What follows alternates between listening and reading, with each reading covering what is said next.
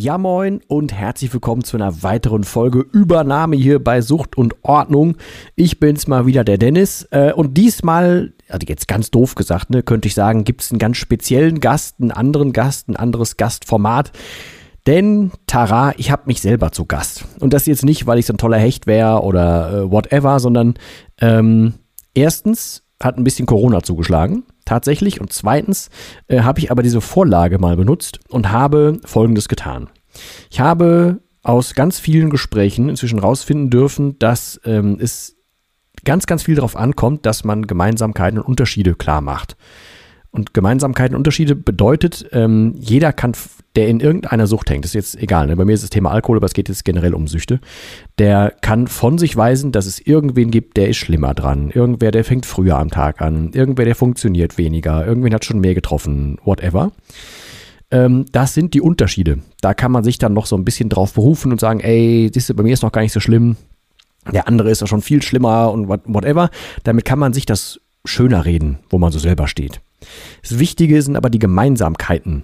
Also rauszufinden, was macht man denn genauso. Also in meinem Fall zum Beispiel, gehe ich auch zu einem anderen Supermarkt, damit nicht mich schon wieder der gleiche ähm, Kassentyp anguckt. Oder ähm, ey, verstecke ich mein Leergut oder muss ich immer darauf achten, dass ich, äh, wenn ich in den Raum reinrede, dass keiner durch meinen Atem gehen kann, damit er nicht ich getrunken habe und so weiter.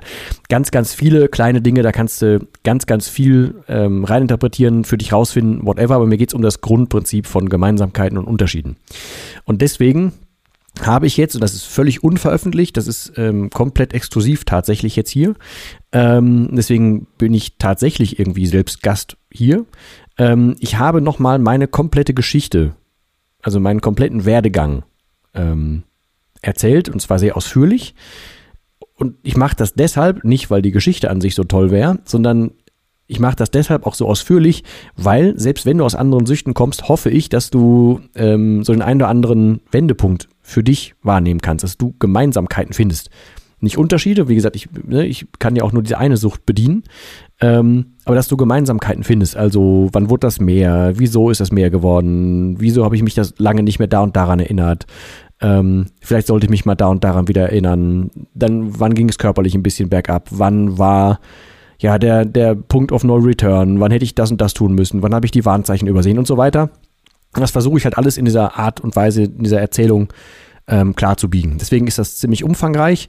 Ich hoffe, dass das für dich und für euch da draußen völlig okay ist so.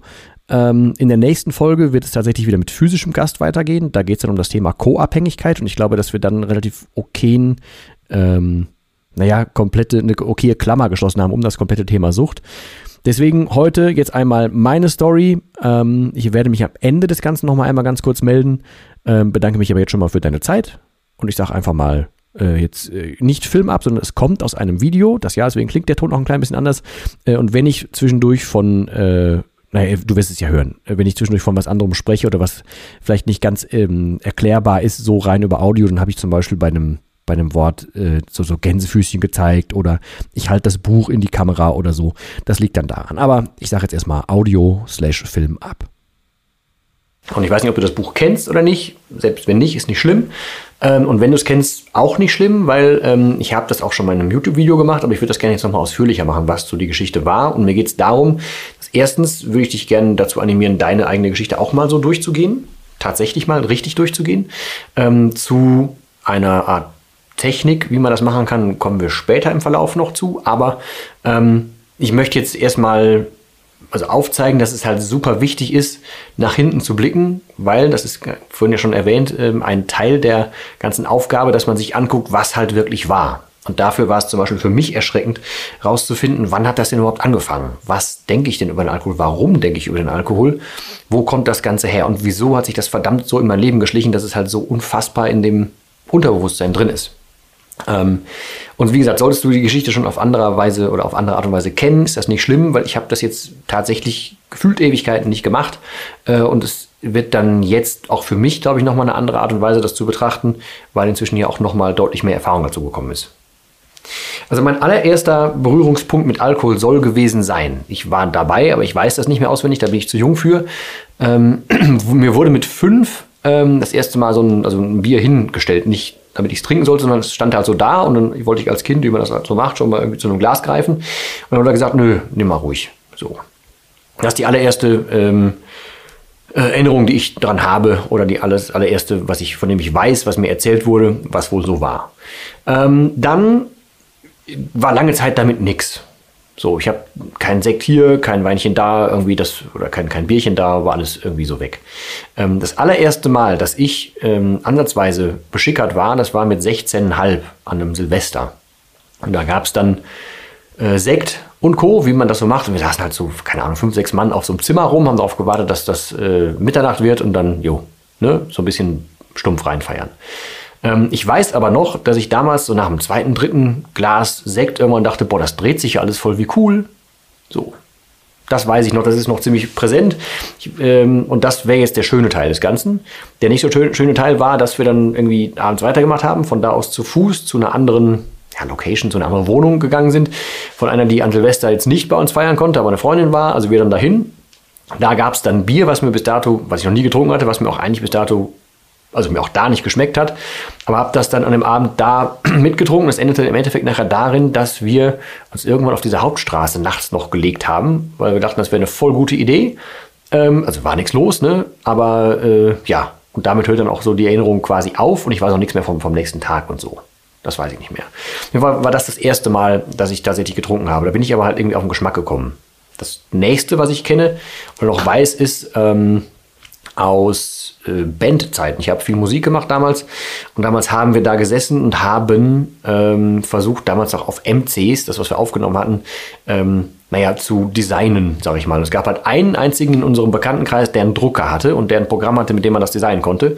Also sind wir dahin, haben uns, glaube ich, eine Pizza oder einen Döner oder sowas mitgenommen und haben, was damals übrigens noch ziemlich äh, exotisch war, und haben dann aber auch Bier mitgenommen. Und es war schon lauwarm, das war nicht schmackhaft und ich habe es nur getrunken und dachte so, boah, okay, aber jetzt trinken ja alle hier, dann muss ich das auch. So. Ähm, und das ist eigentlich tatsächlich das erste Mal, dass ich bewusst Bier getrunken habe. Also bewusst aus einer Flasche getrunken habe. Das andere da auf dieser Fete, das war halt so hinten drauf, da hatte ich aber schon was anderes getrunken. Ähm, wo ich aber wusste, das schmeckt mir halt eigentlich überhaupt nicht. Habe ich aber dann trotzdem weitergetan. Ähm, und irgendwie verschwimmt es dann so ein bisschen, wie es wirklich angefangen hat. Aber ich habe dann relativ schnell gemerkt, ähm, dass Bier dann gefühlt irgendwie dazugehört. Und ich habe dann relativ schnell gemerkt, weil ich mit, ja, so in den Drehen, ne, mit 17, 18, ich habe gemerkt, dass ich an Hyperhydrose gelitten habe. Schrägstrich leide. Das heißt, ich habe unfassbar viel, also wirklich unfassbar viel unter den Armen geschwitzt. Das heißt, so ein, einen normalen Tag gehen halt fünf, sechs Shirts durch oder so. Äh, und das hat halt unfassbar genervt, gerade wenn du halt in der Sturm- und Drangphase bist. Ne? Und dann ähm, habe ich irgendwann gemerkt, wenn ich so drei, vier Bier getrunken habe, hört das auf. Und dann konnte ich mich ganz frei bewegen. Vorher bin ich die ganze Zeit halt so rumgelaufen und so. Und später konnte ich mich halt wirklich frei bewegen und es hat sich saugut angefühlt. Und das ist mir aber auch später erst beim Aufschreiben der Geschichte klar geworden. Das war so der erste richtig heftige, positive Anker und Trigger für den Alkohol. Weil ich wusste, ich habe da ein Problem. Und guck mal, der, der gibt mir eine Lösung. Wusste ich damals nicht besser, war aber so. Es hieß aber, das war eine ziemlich aktive Zeit. Also wir haben uns mit vielen Leuten regelmäßig getroffen, aktive Clique, vielleicht sogar noch eine zweite Clique dazu. Also es waren viele, viele Leute, mit denen wir uns regelmäßig getroffen haben. Ähm, und wir sind glücklicherweise glücklicherweise dann ähm, immer irgendwie zusammen unterwegs gewesen. Es ging aber fast immer ums Trinken dabei. Also sind dann irgendwie dienstags immer so zum, zum Daten gefahren. Da war dann Happy Hour, donnerstags immer so eine Happy Hour, wo es Cocktails gab. Freitags immer mit dieser anderen zweiten großen Clique noch dazu. Immer in der gleichen Kneipe, die wir dann quasi für uns hatten. Sonst war da keiner. Samstags haben wir uns irgendwas überlegt, was wir machen können. Äh, montags und mittwochs kamen noch Proben dazu. Da habe ich dann eh getrunken. Das heißt, ich, wann immer ich unter Leuten war, habe ich immer getrunken, weil ich wusste ja, ich will ja nicht schwitzen. Und wann immer ich unter Leuten war, habe ich geschwitzt. Also musste ich, wann immer ich unter Leuten war, trinken. Also habe ich dann so schleichend angefangen, täglich zu trinken. Ähm, und das hat sich einfach wirklich so etabliert. Am Anfang wusste, weiß ich jetzt noch, ich habe damals so, wenn ich am Abend zwei Bier getrunken habe oder mal drei, wusste ich schon, boah, jetzt aber viel. Mein Vater hat zu dem Zeitpunkt, glaube ich, so vier Bier, drei, vier Bier am Abend getrunken. Ich habe gedacht, das schaffe ich überhaupt nicht habe ich so nach und nach mal angefangen, nachdem ich dann auch irgendwann so ins Arbeiten kam und so, ähm, dann abends nach der Arbeit dann so Getränke mitzunehmen ähm, oder noch was zu essen mitzunehmen und dann dabei abends Feierabend einzuleiten, keine Ahnung, einen Döner, eine Pizza, keine Ahnung was mitzunehmen, indisch habe ich gerne gegessen, das auf den Tisch zu stellen und dann drei, vier Bier in kalt von diesem Laden jeweils mitzunehmen. Ähm, und habe dann oft DVDs geguckt und so ein Zeugs, habe mich dann halt so emotional in irgendwas reingelassen, mir was angeguckt, meine Sinne äh, positiv beschallt. Und dann merkte ich halt, dass ich irgendwann von zwei Bier auf drei kam und dann ging auch irgendwann vier. So. Ähm, was ich jetzt in der Aufzählung noch vergessen habe, ist, dass ich, ähm, dass mir auch später beim Aufschreiben erst ein Teil bewusst geworden und viel, viel später mit, bei der ganzen Beschäftigung mit dem Thema weiterhin ähm, klar geworden, dass ich mit 17 auch das erste Mal ähm, versteckt getrunken habe. Also ich habe das, die Menge, die ich getrunken habe, versteckt. Ähm, das war der, ich glaube, der 50. von meinem Vater und da hatten wir damals den Deal, da gab es Höfels, also es gab normales Bier, aber es gab auch Höfels. Ähm, und dass wir dann, äh, weil alle von Höfels schwärmten, und ich gesagt, das will ich auch probieren. Und er hat dann gesagt, ja komm, dann teilen wir uns eins. Und das war das offiziell erste Bier, was wir zusammen geteilt haben, so Vater-Sohn-mäßig. Und für jemanden, der bis dato offiziell ja nichts getrunken hat, ging das sehr schnell runter und sehr schnell weg. Und ich habe dann, ähm, naja, also die, wir haben dann das, das Bier zusammen getrunken und ich habe an dem Abend, weil das so eine Feierei war, habe ich dann da so ein bisschen gekellnert äh, und habe, weil es auch Feiglinge gab, äh, in, in Summe, das ist mir dann wie gesagt in der zweiten Instanz später aufgefallen, habe ich 17 Feiglinge getrunken, die ich dann alle fein säuberlich draußen auf diesem Sportplatz, das war so ein Vereinsheim, auf diesem Sportplatz verteilt habe die leeren Dinger, weil sollte ja keiner mitkriegen, dass ich so viel trinke. Das wäre unfassbar aufgefallen, wenn ich offiziell das erste halbe Bier trinke mit meinem Vater und danach äh, kann ich so viel wegstecken und keiner merkt so. Ich weiß nicht mehr, wie ich dann damals war. Ich weiß nur, dass ich ähm, das erste Mal da Versteck getrunken habe. Mir muss damals ja schon bewusst gewesen sein, dass ich einfach ähm, schon wusste, dass der Konsum nicht normal ist. Habe ich aber verdrängt.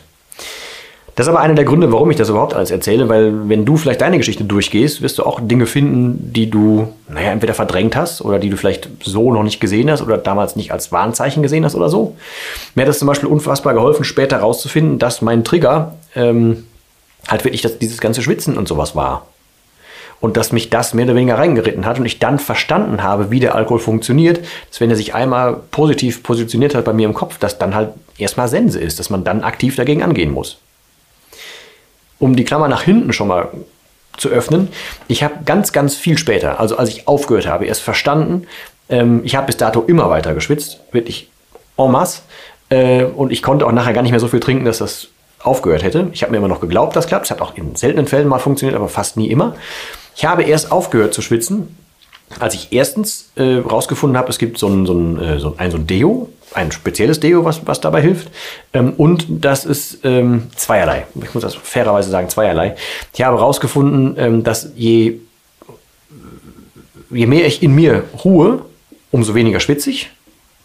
Umso weniger Stress ich mir mache, umso weniger ich mich verstecken muss, was ich mit Alkohol natürlich getan habe, umso weniger schwitzig. Ähm, und es gibt äh, Shirts, die man einfach unter Hemden, unter T-Shirts, unter Pullover ziehen kann und so, die dafür sorgen, dass man halt nie nach, man schwitzt vielleicht weiter, aber es treten nie nach außen Schweißflecken auf. Also das heißt, man kann in der eigenen Außenwahrnehmung dieses Thema komplett ad acta legen.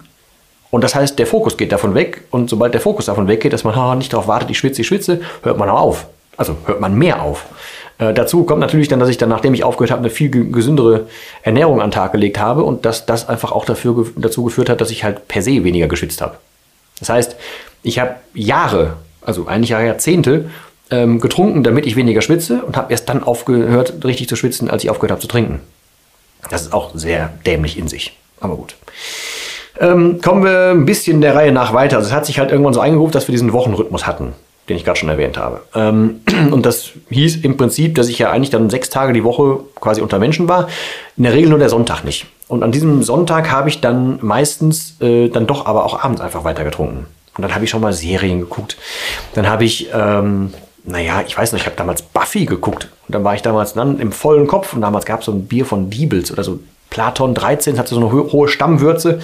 Das hieß, es knallte ein bisschen mehr, also habe ich mir dann davon diverse Dosen gekauft, habe die kalt gestellt, habe die dann bei mir getrunken, während eigentlich keiner wusste, während ich Fernsehen geguckt habe, habe mich dann emotional total in, in, in Buffy da verknallt und so. Ähm, habe aber auch, wusste ich auch lange Zeit nicht, damals schon ein Lied geschrieben. Also einen Liedtext, nie ein Lied rausgemacht, weil ich das nie geschafft habe zu spielen, weil ich da einfach nicht gut genug für war. Damals war noch nichts mit Samplen und so. Ähm, aber das hieß, ist der Betrug heute genug? Und das, das ging schon darum, dass ich ja damals schon so viel getrunken habe, dass ich immer wieder irgendwie was mir was glaube und der Titel sagt ja schon, ist dieser Betrug. Also ich wusste schon, dass, dass wenn ich was trinke, dass ich mich damit selber betrüge. Ähm, und das muss mit 20, 21 gewesen sein oder so. Das war mir schon bewusst. Habe ich aber natürlich nie was dran gemacht, weil das will der Alkohol natürlich nicht. Ähm, ich habe ähm, danach dann so stichwortartige Dinge im Kopf, auch Dinge, die ich dann ähm, äh, im Buch aufgeschrieben habe. Also so ein paar Stationen, die mir aufgefallen sind. Wir haben zum Beispiel damals bei einer ähm, nennt sich das denn, Drogenaufklärungsstunde so in der Schule, ähm, Drogenberatungen und so, äh, haben wir uns dann noch, weil wir uns total cool fühlten, sind wir dann da hingegangen als Klasse und dann gab es so eine Mittagspause und in der Mittagspause sind wir dann zu unserer Stammkneipe gegangen und haben dann da irgendwie Weinbrand Cola oder sowas getrunken, ähm, noch ein Bierchen irgendwo nebenher geholt, ein warmes, haben uns dann 20 Minuten später wieder da hingesetzt und fühlten uns wie die Kings. Ähm, also ich dachte halt, dass Alkohol unfassbar cool ist, ne? so grundsätzlich. Ich weiß aber zum Beispiel nicht mehr, wie der Tag danach verlief, weil es war ja dann frühmorgens Druckbetankung, wie der Abend, Nachmittag lief, weiß ich doch zum Beispiel nicht mehr. Ich weiß auch noch, dass ich an meinem 18.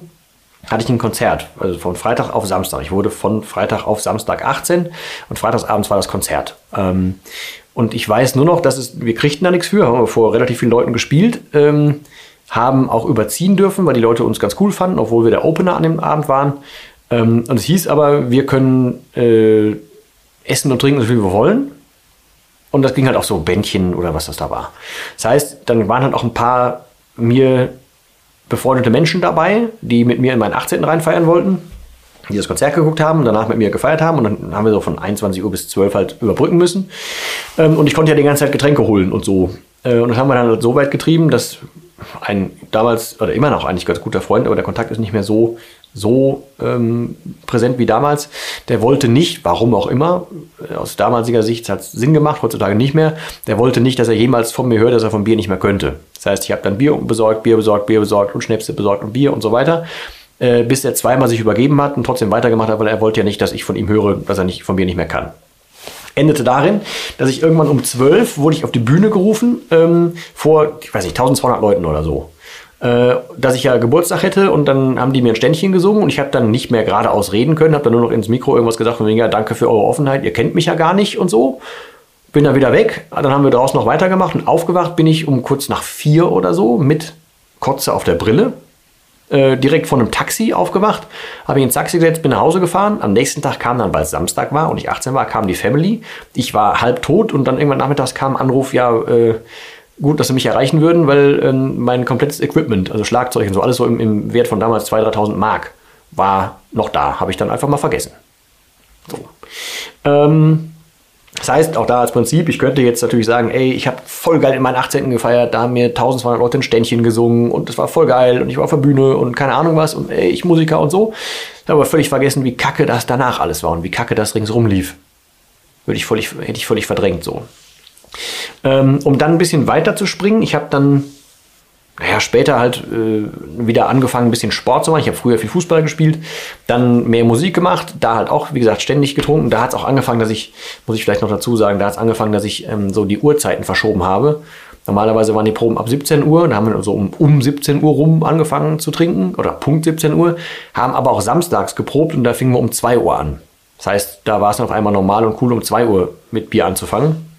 Ähm, und das hat sich dann nach und nach auch ein bisschen so für mich generell rückwirkend als das dargestellt, warum ich immer weiter im Tag vorangeschritten kam und es okay wurde, früh zu trinken. Ähm, jetzt gibt es ja so mehrere Dinge, die mir halt einfach noch einfallen, aber ein so ein Ding, was für mich auch ein Knackpunkt war, da ich dann, nachdem ich Musik dann ziemlich intensiv gemacht habe, habe ich irgendwann wieder ein bisschen mehr Bock auf Sport bekommen. Tennis angefangen und beim Tennis habe ich dann irgendwann später gemerkt, ähm, da haben wir anfangs ein relativ stetiges Doppel, also immer so gegen die gleichen oder mit den gleichen gespielt. Und die waren halt echt, echt noch super schwierig am Anfang zu schlagen. Und ich habe dann gemerkt, wenn ich ein Bier getrunken habe vorher, dann habe ich eine ruhigere Hand. Exakt der gleiche Trigger wie am Anfang mit dem Schwitzen. Ähm, dass ich gemerkt habe, oh, ich habe eine, ich kriege eine Wirkung. Also trinke ich da was von. Und dann hat es angefangen, dass ich tatsächlich ich habe nicht so weit weg von dieser Tennisanlage, wo wir gespielt haben, gewohnt, habe maximal meistens bis 5 Uhr gearbeitet und um 5 Uhr sollte aber auch das mit dem Tennis losgehen. Also habe ich mich meistens um 10 vor aus dem Staub gemacht, hatte genau 10 Minuten Fahrtweg und habe mir genau für diese 10 Minuten aber ein Bier geholt, was ich unterwegs getrunken habe. Also habe ich das im Auto angefangen zu trinken. Erste Hürde auch schon wieder fupp, weg, ne? Und ich wusste ja, ich habe ja ein Ziel. Vor Ort natürlich weiter getrunken und so weiter, aber das ist ein, auch für mich so ein Gamechanger gewesen. Später bin ich beruflich dann ganz viel in Köln unterwegs gewesen und da fing das dann auch an, also neben anderen Dingen, die äh, auffällig waren, fing es dann an, dass ich dann auf dem Rückweg angefangen habe, mir immer an diesem Kiosk auf der Ecke erst ein Bier und später zwei Dosen Bier zu holen. Und ich habe jeden Tag, wenn ich da zurückkam, fünf Tage die Woche, zwei Dosen auf der Rückfahrt getrunken. Und dann die Dosen, warum auch immer. Es war damals ein TT mit einer Rücksitzbank. Ähm, habe den immer so hinter den Beifahrersitz gelegt und dachte, das sieht keiner. Also ist mir heute absolut unerklärlich. Bin damals dann ähm, anfänglich in der Zeit zu meiner dann zukünftigen Ex-Frau äh, gefahren. Das war so in unseren Anfängen. Noch bei ihr in der Wohnung und ich muss eigentlich jedes Mal auch nach Bier gerochen haben, aber sie hat nichts, nichts nie gesagt. Nie. Wir haben dann meistens auch angefangen, irgendwie einen Wein zum Essen zu trinken oder irgendwie sowas. Und ähm, ja, so hat das dann angefangen, dass ich im Auto angefangen habe zu trinken. Äh, slash ein paar Jahre später, ähm, anderer Jobwechsel, noch weitere Anfahrt. Ähm, da habe ich dann irgendwann tatsächlich die verhängnisvolle Entdeckung gemacht, dass es an der Tankstelle Wodka mit Energy Drink gab. Ähm, das waren so die Anfänge, als die gemischt wurden, als die gab. Unglaublich teuer, ich glaube irgendwie sowas um die 3,50 Euro, 4,50 Euro pro Dose oder so. Ähm, und habe dann gemerkt, erstens schmeckt mir und zweitens habe ich damals gedacht, Wodka riecht man ja nicht. So.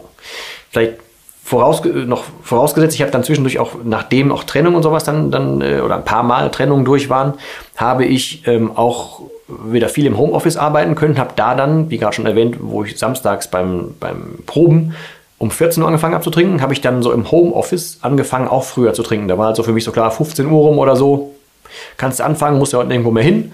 Ähm, ab 17 Uhr habe ich mich meistens auf so, so äh, damals war das GTA Online äh, gefreut, dass eine neue Folge rauskam von Gronk und Co. Ähm, wollte die um 17 Uhr gucken und dann wollte ich um 17 Uhr einen Feierabend einleiten. Also habe ich schon mal um 15 Uhr angefangen. Und das ging dann auch teilweise schon mal um 14 Uhr. Irgendwann habe ich ja schon mal um 11 angefangen. Es war völlig unterschiedlich.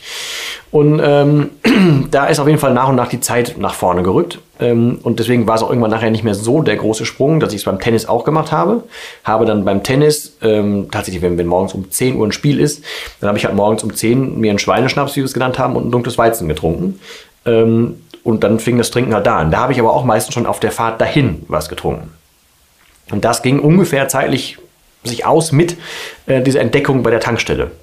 Ähm, und bei dieser Tankstelle habe ich dann, naja, also es war eine, die immer auf dem Weg lag, habe mir dann morgens zwei Dosen geholt, bin hingefahren und gemerkt, boah, kommst ja voll in Stimmung hier auf der Fahrt. Habe dann vor Ort gemerkt, boah, ist aber irgendwann so richtig der Durchhänger, um mir dann auf dem Rückweg da wieder zwei Dosen zu holen, wieder in Stimmung zu kommen, die leeren Dosen zu Hause bei der Tankstelle wieder abzugeben, mir zwei mitzunehmen für den Rest äh, noch, um das ganze Feierabendding noch ein bisschen rauszuzögern, um noch nicht nach Hause zu müssen. Ähm, ja, und dann habe ich halt wirklich richtig angefangen, das Zeug zu trinken, aber auch gemerkt, es geht unfassbar ins Geld. Und das war der Punkt, an dem ich das allererste Mal, und das muss ich jetzt verhängnisvoll sagen, deswegen stehen die da alle im Hintergrund, ähm, angefangen habe, mir das allererste Mal eine Wodkaflasche für zu Hause zu kaufen. Und das war tatsächlich so der Anfang vom Ende. Das war deshalb so ein Game Changer, weil ähm, ab da, würde ich sagen, ging es halt rapide bergab. Vorher rangegangen ist äh, ein typisches Muster, was ich inzwischen bei vielen Menschen sehen durfte, was du vielleicht auch von dir kennst. Dass du, wenn du zum Beispiel mit Bier angefangen hast, oder vielleicht ist es bei dir Wein oder so, obwohl Wein ja schon noch mehr Umdrehung hat als Bier, ähm, dann ist es meist so, dass man, um jetzt mal bei dem Bierbeispiel zu bleiben, dass man halt irgendwann mehr braucht, um auf diesen Pegel zu kommen. Ne, wie gerade auch schon gesagt, ich habe am Anfang zwei Bier am Abend gebraucht, nachher drei, dann vier. Äh, später halt auch sieben oder acht plus eine Flasche Wodka plus äh, kleine Feiglinge oder hier so Klopfer oder was auch immer da war. Ähm, auf jeden Fall, man braucht irgendwann mehr, weil du bist nur noch aufgedunsen, du bist komplett voll mit äh, Flüssigkeit, ähm, aber du kriegst diese Wirkung nicht mehr. Ähm, und dann ist normal, dass man irgendwann dazu kommt, dass man zum Beispiel dann in meinem Fall mal Sekt probiert oder Wein probiert, weil es mehr Umdrehung hat oder Bier kombiniert mit Schnaps, was bei mir am Anfang Bier mit Geneva war. Und dann habe ich halt diese Lösung gefunden, dass der Wodka, von dem ich ja dachte, ey, pass auf, warte mal, Bier, wenn ich das tagsüber trinke, das riecht man. Das kann ich nie machen. Das kann ich nicht im Auto machen, das kann ich nicht auf der Arbeit machen. Aber irgendwie ohne geht auch nicht. Nicht, dass ich damals hinterfragt hätte, dass ich ein Problem hätte. Nö, sondern ich habe nach Lösungen gesucht. Und das hieß, äh, ich bin an dieser Tanke fündig geworden. Ähm, und natürlich kann man den, das Ganze mit dem, mit dem Wodka auch riechen. Ähm, aber es wurde mir auf Dauer einfach zu teuer. Und dann habe ich überlegt, das kannst du dir auch zu Hause alleine mischen. Und seitdem hatte ich immer Wodka zu Hause. Immer. und habe das als neues All, äh, Allerheilmittel angesehen, weil ich, ich dachte, man riecht es nicht. Dann kann ich ja das trinken. Dann fühlte ich mich wieder freier, fühlte mich besser und ich musste nicht mehr diese Mengen trinken, weil Bier fiel dann jetzt quasi weg und ich habe ja dann nur noch das getrunken. Wie man sieht, wie gesagt, ich habe das sehr tüchtig getrieben dann danach ähm, und bin auch dabei geblieben, habe das mal mit Mezzo-Mix gemischt, habe das mit ISO-Getränken gemixt und so weiter. Ähm, habe immer, wenn es ging, halt auch Bier noch zwischendurch dazu getrunken, ähm, weil irgendwann war ich den Geschmack von ISO und sowas auch leid und äh, ja, es ist einfach mir unverständlich, welche Mengen ich da so in Summe reingehauen habe. Auf jeden Fall ähm, ging das so weit, dass ich ähm, naja, dann mehr oder weniger öfter aufgefallen bin, glaube ich, ähm, dass ich aber auch einfach keine Leistung mehr so richtig gebracht habe. Dann habe ich den ersten Job so ein bisschen halb an den Nagel gehangen, halb an den Nagel hängen müssen, habe mir dann was anderes gesucht, was anderes geschaffen.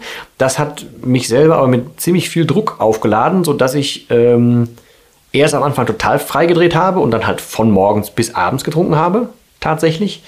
Ähm, und dann, also aus, aus Bock, dachte ich damals. Äh, und dann schon gar nicht mehr gemerkt, ne, wie man selber auseinandergeht, wie man sich immer fahriger verhält, wie man sich gar nicht mehr auf sich achtet und so. Ähm, und habe dann, naja, den, die, den Absprung verpasst hinzu, ich schaffe gar nicht mehr viel. Ich feiere meinen ganzen Tag, weil ich betrunken bin, aber ich schaffe gar nicht mehr viel. Äh, und dann ist das in Druck umgewandelt. Und dann habe ich umso mehr getrunken, um diese ganze Realität zu verblenden. Und da fing es dann tatsächlich an, dass ich alles Problematische ausgeblendet habe, dass ich äh, mich komplett zurückgezogen habe. Ich habe ehrlicherweise schon so ein paar Jahre davor mich das erste Mal, ist mir auch später erst bewusst geworden, ähm, aktiv für den Alkohol und gegen meine Partnerin damals entschieden. Also wenn, wenn, es hieß, ey, du ziehst dich nur noch zurück oder so, oder ey, du hast heute ein bisschen viel getrunken, dann habe ich nicht, nicht gesagt, jo, stimmt, sorry, sondern gesagt, so, was stimmt überhaupt nicht, ich muss halt einfach viel tun. So, also ich habe mich dann also ich als jemand, der dann getrunken hat, war immer sauer, dass, meine, dass mein Versteckspiel aufgeflogen ist. Also war ich sauer auf den, der es mitbekommen hat. Also habe ich mich umso mehr zurückgezogen. Auch das ist ein Muster, was es tatsächlich gibt, was einhergeht mit dem, ich muss immer mehr trinken, mehr trinken, dann irgendwann wandeln, anderes Zeug trinken, nochmal wandeln, nochmal was anderes obendrauf trinken, andere Kombinationen trinken und sich nach und nach mehr zurückziehen, damit man mit sich selber trinken kann, damit man nicht die ganze Zeit aktiv sich verstecken muss, während man immer ein Getränk in der Hand hat. Oder so, weil irgendwann wird der Pegel ja mehr, mehr, mehr, mehr. Und dann reicht es nicht einfach zwischendurch was zu trinken und dann normal am Leben teilzunehmen, sondern dann muss man ja schon seine Zeit und seine Ruhe haben, dass man sich mit Getränken hinsetzen kann, zum Beispiel irgendwo. Deswegen da fängt man an, sich zurückzuziehen. Oder habe ich auch angefangen, mich zurückzuziehen, kenne ich aber auch aus vielen Fällen, die ich begleiten darf, durfte. Ähm, ja, und dann ging es halt irgendwie relativ rapide. Also ich habe dann, wie gesagt, meinen Körper nicht mehr groß gemerkt, dass da irgendwie alles nicht mehr stimmte und so. Ich weiß aber noch einschneidend, dass ich einmal, ähm, da hatte ich noch mal so eine Woche sturmfreie quasi, und da habe ich neben äh, Wodka auch noch dann relativ viel Bier getrunken. Ich mir so eine komplette Palette Bier geholt, also eine Dosen. Und stand dann irgendwann mittags in der Küche, weil da habe ich wirklich schon früh so um elf oder so angefangen. Ähm, da war es noch nicht, dass ich morgens gesittert habe, aber ich habe so um elf oder so, doch gegen elf rum angefangen. Stand in der Küche, wo, das, wo die Dosen standen, habe eine geholt und merkte, irgendwann habe ich im Mund und merkte, dass was vom Backenzahn abgebrochen ist. Tat nicht weh, der war auch von innen echt nicht mehr schön, äh, war aber ab. Und dann dachte ich, boah, kacke, jetzt geht's aber körperlich irgendwie rapide abwärts. Natürlich nie was dran geändert, hab's auch sofort wieder verdrängt und weitergetrunken, aber das, da wusste ich, okay, das war schon mal kein gutes Zeichen. Später, exakt an meinem JGA, also am Junggesellenabschied, ähm, war ich inzwischen so weit, dass ich mich auf Pegel trinken musste. Und wenn ich nicht auf Pegel kam, war ich total fahrig. So. Ähm, und da habe ich es morgens nicht geschafft. Ich war erstens nervös, weil ich nicht wusste, was an dem Tag passiert. Obwohl ich vorher gesagt hatte, das und das nicht. Und ich hatte eigentlich echt eine gute Truppe von Jungs dabei, die das Ganze gemanagt haben. Ähm, aber ich hatte nicht die Ruhe, ähm, mich in Pegel zu trinken. Und dazu muss man wissen, ich hatte damals schon, schon seit langem, aber immer so einen Stresshusten. Also so lange am Stück reden wie jetzt wäre überhaupt nicht möglich gewesen. Null. Ich war damals zwischendurch wirklich neidisch auf Menschen, die einfach frei sprechen konnten. Meine einzige Lösung, um nicht äh, ständig mich fast übergeben zu müssen von diesem Reizhusten, das fühlte sich immer an, wenn ich nichts dagegen tue, dann muss ich gleich irgendwann anfangen zu brechen, war halt, ich hatte so einen Geschmack im Mund die ganze Zeit von diesem Bier und von diesem Pappmaul und so, ähm, dass ich mir immer die ganze Zeit so, ähm, was war das denn, Fisherman's Friends äh, immer in den Mund getan habe, immer so, so Minzdinger. Ähm, Und manchmal, wenn der Pegel okay war, dann ging es besser, dann konnte ich freier sprechen. Dann habe ich auch diesen Geschmack im Mund nicht mehr so, so gespürt, aber trotzdem immer diese Minzdinger hinten, hinten, hinten dran gepfeffert. Ähm, in diesem Fall war das so, dass ich ähm, früh morgens ja abgeholt wurde am JGA und da hatte ich jetzt gar keine Chance, vorher richtig vorzu, vorzubrennen, also mit Wodka irgendwas, irgendwas, was wirkte, sondern es ging morgens los mit Bier. Und ich konnte diesen Geschmack von Bier einfach nicht mehr leiden und den kriegte ich halt auch mit, mit dieser Minzbonbons-Sache nicht weg. Dazu habe ich ja gerade schon gesagt, dass einfach Bier nicht mehr reichte. Also hatte ich den ganzen Tag das Problem, dass ich ähm, nicht auf Pegel kam, mich die ganze Zeit an einem Bier festgehalten habe und ich kriegte das einfach nicht runter, weil mir hundsschlecht davon war. Es schmeckte ekelhaft, ich wollte mich nicht übergeben, ich konnte den Tag überhaupt nicht genießen. Ähm, und ich habe es versucht mit Druckbetankung, es klappte nicht. Und dann habe ich irgendwann, waren wir bei so einem Escape Room da habe ich dann tatsächlich, äh, musste ich kurz aufs Klo, weil ne, nichts gegessen, aber versucht Bier zu trinken und die ganze Zeit die Bonbons rein, ganze Zeit Bonbons rein. Habe ich da gesessen und hatte das erste Mal in meinem Leben Blut im Stuhl. Und zwar so richtig. Ähm, das war das zweite Mal, wo ich dachte, oh, jetzt ist körperlich aber richtig was im Sack. Ich habe noch durch Zufall ein Foto gefunden von mir ähm, an diesem JGA. Ich sah abends unfassbar fertig aus. Ich habe mir noch Magentabletten geben lassen und alles. Und ich konnte nichts davon genießen. Es war ein hundsmiserabler Tag. Mir tat alles weh. Ähm, aber ich bin natürlich nicht zum Arzt gegangen oder habe hinterfragt. Nö, am nächsten Tag ging es nochmal weiter. Später, viel später, habe ich dann tatsächlich mal einen Monat lang komplett jeden Tag und nur Blut im Stuhl gehabt. Trotzdem weiter getrunken, weil ich konnte dann auch später diesen Wodka-Geschmack weil ich musste immer echt ordentliche Mischungen machen später. Mit diesem ISO-Getränk oder was auch immer drin war, nicht mehr leiden. Vor allem wenn das Glas noch voll war oder wenn es ganz leer war, wenn nur so ein Schluck drin war, dann kriegte ich schon fast das Übergeben davon, musste also noch mehr Minzbonbons rein, also habe ich den Magen doppelt dreifach angegriffen und ja. Und da ist dann tatsächlich die, die für mich damals sehr wichtige und neue Erkenntnis aufgetaucht, also die ich heute verstehe, damals nicht, wie die Logik vom Alkohol funktioniert. Und die ist sehr sinnbefreit. Als Beispiel, ähm, ich habe damals gesagt, Kacke, Blutdruck ist im Arsch, mein ähm, äh, Blut ist im Stuhl ohne Ende, ähm, mir schlafen inzwischen die Arme ein, ich hatte Angst vor einem, vor einem Herzinfarkt und so ein Zeugs. Aber ich bin nicht zum Arzt gegangen, weil ich ja wusste, der wird mir sagen, ich muss aufhören zu trinken.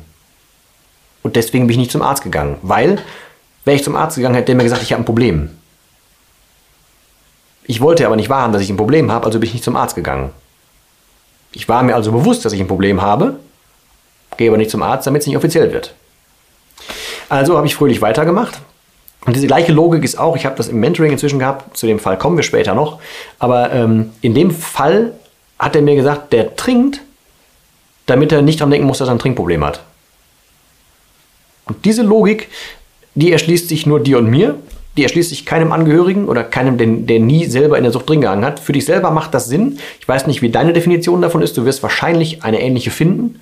Ähm, meine habe ich dir gerade erklärt. Und heutzutage ist es für mich absolut unverständlich, wie man sich selber so lange in die Tasche lügen konnte. Oder wie ich mir so lange in die Tasche lügen konnte. Ähm, ja, und das hat mich im Endeffekt nachher dahin geführt, dass ich halt alles verdrängt habe.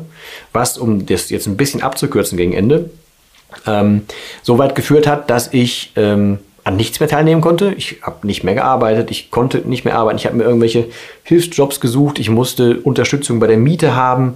Ähm, ich habe, wenn es hier geklingelt ist, hat, ne, ich bin nicht mehr an die Tür gegangen, weil ich dachte, irgendwer ist da draußen, der will was von mir und ich kann nicht noch eine schlechte Nachricht äh, verkraften und so. Ähm, und ich habe eigentlich wirklich, bin aufgestanden, morgens erster Griff in den Kühlschrank, habe das erste Glas runtergewürgt. Ich wusste, dass ich mich wahrscheinlich übergeben werde, habe auch fast nichts mehr gegessen zu der Zeit, weil ich ja wusste, das wird unappetitlich sonst. Ähm, habe das gehasst ohne Ende, wenn ich mich übergeben habe. Habe danach aber weiter getrunken, weil ich war ja dann davon schon am Zittern und entkräftet und so. Habe das dann weitergezogen, um dann weiter zu trinken, um dann irgendwann für den Tag in den Pegel zu kommen. Ähm, was natürlich körperlich weiter dafür gesorgt hat, dass mehrere schlimme Dinge passiert sind. Neben gelben Augen ist am Ende die Leber so groß geworden, dass ich halt, wenn ich darauf gelegen habe, ich habe die unfassbar gemerkt, ich konnte darauf rumdrücken. Ähm, ich hatte Ödeme in den Beinen, und es war alles kurz vor Venenverschluss. Ich habe ständig Blutdruck gehabt. Das Gerät schlägt bis 6 aus. Ich hatte immer die 6. Ich habe zwischendurch nachts versucht, irgendwann mal ein Testament zu schreiben, weil ich dachte, ey, ich überlebe diese Nacht nicht. Habe trotzdem weiter getrunken. Ähm, und habe am Ende mir dann, weil das dann im Sommer war, habe ich mir so Eiskompressen und all so ein Zeugs oder so, so, ein Tuch, was ich hatte, mal ins Eisfach gelegt von einem Kühlschrank, den ich zum Glück für sehr, sehr günstig bekommen habe, weil das Geld ja eh, eh nicht da war. Ähm, habe mir dann immer so die, die Zehen mit Eis wiederbelebt, weil ja, im Endeffekt konnte ich halt auch nicht mehr mehr pennen. Also ich habe am Tag, nicht pro Stück, nicht am Stück, äh, am Tag keine zweieinhalb Stunden mehr schlafen können, weil wann immer ich irgendwo lag und mich andersweise irgendwie bewegt habe, merkte ich, dass sofort der Arm eingeschlafen ist, ein Bein ist eingeschlafen. Es war nicht mehr möglich zu liegen. Es waren ganz, ganz, ganz, ganz, ganz, ganz, ganz spezielle Möglichkeiten, nur überhaupt kurz zu liegen und dann war ich danach wieder wach. Also es ging gar nichts mehr. Entsprechend scheintot sah ich auch aus. Ich fühlte mich auch, auch, auch so. Und dann kam halt zum Glück ein Tag, ähm, an dem ich ja einfach Angst bekommen habe. Noch mehr Angst als sonst. Und das war das erste Mal, dass ich mich mit dem Thema beschäftigt habe. Ähm, und habe dann das erste Mal, was man natürlich nicht tun sollte, ne? wenn man eine Grippe hat, wenn man keine Ahnung was hat, sollte man nicht Herrn Dr. Google fragen, was hat man denn? Sondern habe dann mal zum Thema Alkohol recherchiert. Ähm, und das hieß in meinem Fall, ähm, das, was da rauskam, ich habe das so ehrlich beantwortet, wie ich konnte, kam halt raus, so, wenn ich so weitermache, habe ich noch so zwei bis fünf Jahre.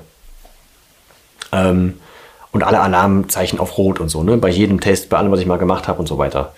Dann habe ich ähm, an dem Tag Woher ich das habe, weiß ich nicht. Und woher ich die Kohle dafür hatte, keine Ahnung. Aber ich hatte noch ein Audible-Guthaben und habe mir dann ein Hörbuch zum Thema, ich habe einfach nur Alkohol eingegeben, kam dann auf LNK, habe dann gesagt, okay, lädst du das halt runter.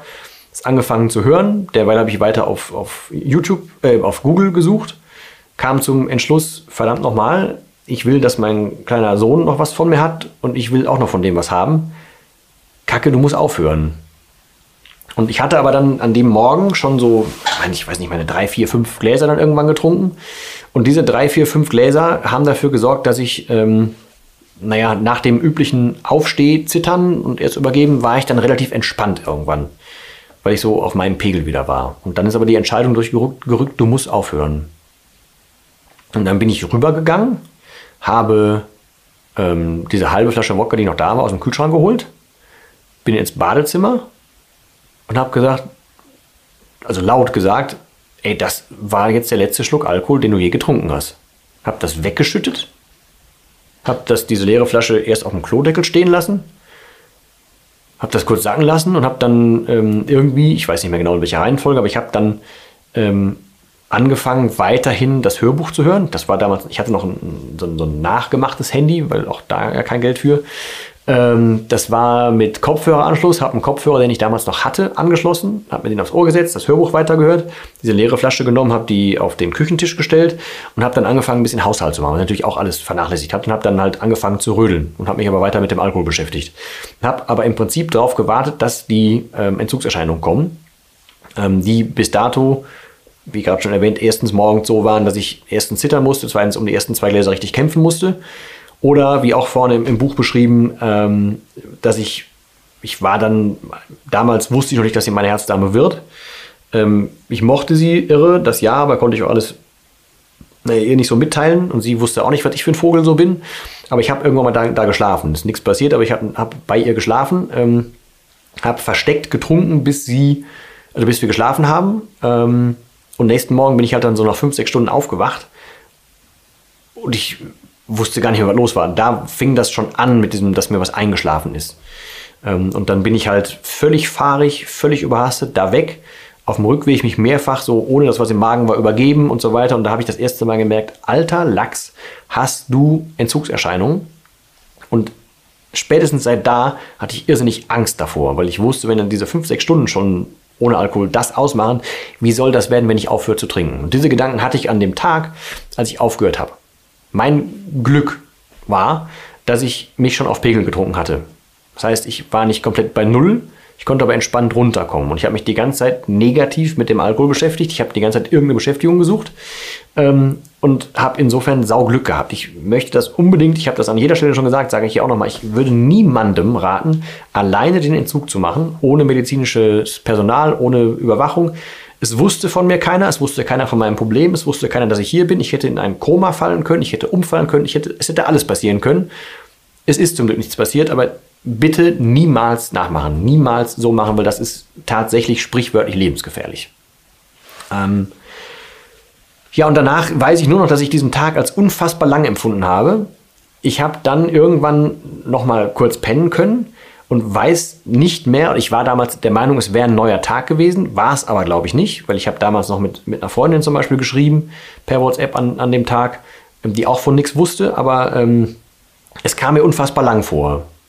Das weiß ich noch. Und ich weiß noch, dass ich dann die nächsten zwei Nächte, habe ich, war hier relativ klar alles draußen, habe ich dann rausgeguckt und ich war mir, war mir sicher, ich hätte da am, am, am Himmel oben, das war auch mein erster Sommer hier in, dem, äh, in der Wohnung, ähm, dass ich da so, so Strukturen am Himmel gesehen hätte und keine Ahnung was. Und ich war so der, der, ja, den Geheimnissen der Welt quasi, des Universums war ich gerade sehr auf der Spur.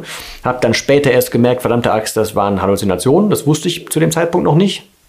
Ähm, bin aber echt sehr geschmeidig herausgekommen. Ich hatte keine Entzugserscheinungen. Ich weiß bis heute nicht, warum das so ging. Ich glaube, es hat daran gelegen, dass ich mich erst auf Pegel getrunken hatte und dann entspannt runter und rausgekommen bin. Und dann hat sich schon sehr viel im Kopf geändert, glücklicherweise, was ich damals nicht wusste. Daraus ist dann aber diese ganze Methode entstanden und ich habe in Kurzform dann angefangen, ähm, naja, alles an positiven Veränderungen direkt wahrzunehmen. Also ich habe zum Beispiel das erste Mal wieder eingekauft ähm, von irgendeinem Restgeld, was ich da hatte. Keine Ahnung, was das genau war, wie das ging. Vielleicht auch geliehenes Geld, ich weiß es nicht mehr. Aber ähm, ich habe das erste Mal wieder Früchte gekauft. Ich habe ähm, mich hat, ich habe halt recherchiert, was ich jetzt machen kann, ne? wenn ich nur noch zwei bis fünf Jahre hätte. Hieß die, die Leber kann ich nicht mehr komplett reparieren, aber ich kann die entlasten ab jetzt. Und entlasten hieß ein paar mehr Milchprodukte, kleinere äh, Mahlzeiten, also fünf kleine statt einer großen zum Beispiel. Ähm, nicht so richtig Zucker und wenn, dann gerne Fruchtzucker und ähm, ach, verschiedenste Sachen. Ich habe entsprechend eingekauft und habe dann erstmal wieder Bock gekriegt, was zu essen. Das hieß, ich habe andere Energie mal wieder in den Körper reingeballert. Das hieß, ich habe wieder Energie gehabt. Das heißt, ich konnte schnell besser schlafen, also noch mehr Energie. Dann habe ich die ganze Zeit gemerkt, ey, das, guck mal, mir geht es ja voll besser, wenn ich aufhöre zu trinken. Ähm, und habe das direkt positiv vermünzt. Es war sofort bei mir im Kopf drin. Und dann habe ich wieder angefangen, mir so, so Nebenjobs oder so kleine Jobs zu suchen. Ähm, ich habe sofort in der ersten Woche ein Feedback bekommen, dass ich nicht mehr so aufgedunsen aussehe. Ich habe Gewicht verloren. Ich konnte jeden Tag besser, besser schlafen.